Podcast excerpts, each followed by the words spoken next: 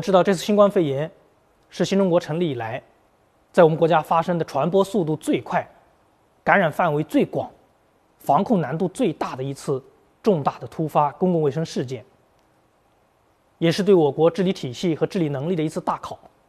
啊，实际上它就是要依靠精细化的管理来实现不同的价值目标之间的一种平衡。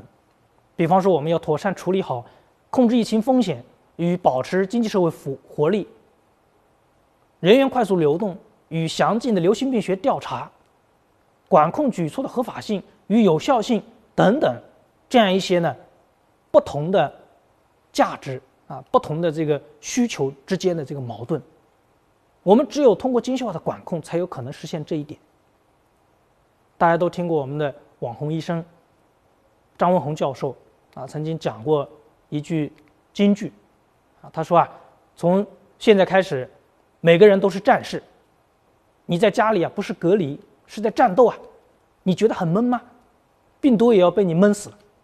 啊，闷啊，实际上就是一个很硬核的举措，像封锁，啊，全方位的居家隔离，确实可以把病毒闷死，但是呢，它的代价也是比较大的，因为我们的经济社会呢是一个高度紧密的体系，完全的人员禁止和封闭呢，或许。假以时日啊，能够将病毒闷死，但是呢，也足以造成经济社会系统的崩溃。那么，我们如何才能做到既合法又安全又有效的进行居家隔离的管控呢？我们也想了很多办法，比方说，我们上海市，呃，有一些街道啊，就采用了智能手环、智能门磁等等这样一些科技手段。比方说，我们黄浦区的南京东路街道，它联合科技公司呢。开发了可以随时监测体温，并且报告位置信息的智能手环。要求要居家隔离的居民，一旦他离开隔离住所，街道和居委干部呢，立刻就能收到报警的信息，那么第一时间呢，就能够上门进行核实，并且告知社区卫生中心，这样呢，实现防疫场景的联动闭环。那么。还有在我们长宁区华阳街道，那我调研发现，他们呢也同科技公司呢联合开发了一款智能门磁，啊就不需要对住户的门户呢上锁，但是呢，如果是门磁啊有相关的这个人员出入的信息呢，我们的街道和社区干部呢也能第一时间收到相相关的信息。所以这里是我们讲的准，既要能够有效的管控疫情。又不会呢伤及无辜，不会因为一些硬核的举措呢带来一些不必要的负面的一些损害。第三个我要讲的字呢是快。我们知道这一次的新冠肺炎疫情，同二零零三年的非典疫情有一个非常重要的区别。今天啊，无论是中国还是世界的这个一体化程度，可以讲已经今非昔比。所以我们会看到，疫情在短短的三四个月时间里面，就已经扩展到了全球，而且疫情的正中呢，逐步的转移。我们当时啊，国内付出了极大的代价，经过了艰苦卓绝的这个抗疫战争，我们本来以为可以松一口气的时候呢，这个时候外部输入的压力又接踵而来。所以这次新冠肺炎疫情的防控啊，可以讲。瞬息万变。那么当前呢，中央就明确要求，要结合全球疫情大流行的形势，实行外防输入、内防反弹的总体防控策略，严格管控境外输入的疫情风险。实际上，我们精细化的管理呢，它是一个前端，也可以说是一个结果。真正支撑精细化管理的，是我们的国家能力。所以，精细化抗疫政策背后啊。实际上是我们国家能力的一个集中的展现，集中的一个检验。我们最近这些年，特别是十八大以来，城市的精细化治理、智慧城市的建设、数字中国建设的战略、五 G 的发展、党和国家机构改革等等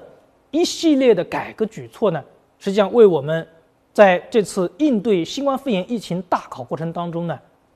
奠定了它扎实的基础。我们讲养兵千日，用兵一时，中国的治理体系和治理能力之所以能够在重大的疫情防控这样的极端条件下经受住考验，原因呢，恐怕在于长期的谋划、建设和积累。疫情防控的精细化管理能力呢，不可能是一天形成的，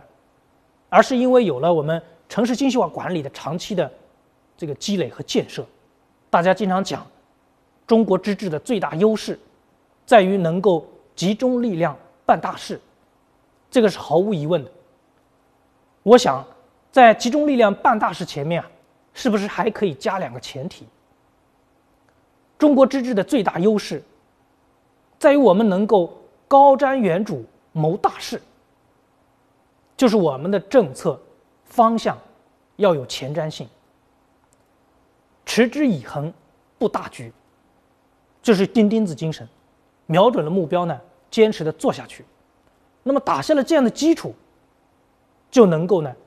在危急时刻集中力量办大事。因为办大事呢，它通常是一种超常规的治理。实际上，我们不仅在超常规治理当中具有超强的组织动员和执行能力，我们在常规治理当中啊，也具有谋定而后动的大局观和咬定青山不放松的政策持续性。那么这一点不是每个国家都可以做得到，而且呢，我认为正是由于有了常规治理打下的坚实的基础，那么在疫情应对这样的超常规治理的过程当中呢。才有了取胜的这个坚强的保障。所以呢，我们相信这次疫情防控当中啊，中国的许多的有益经验，以及中国之治的显著的优势，一定能够在世界范围内得到越来越清晰的展现和越来越强烈的认同。谢谢大家。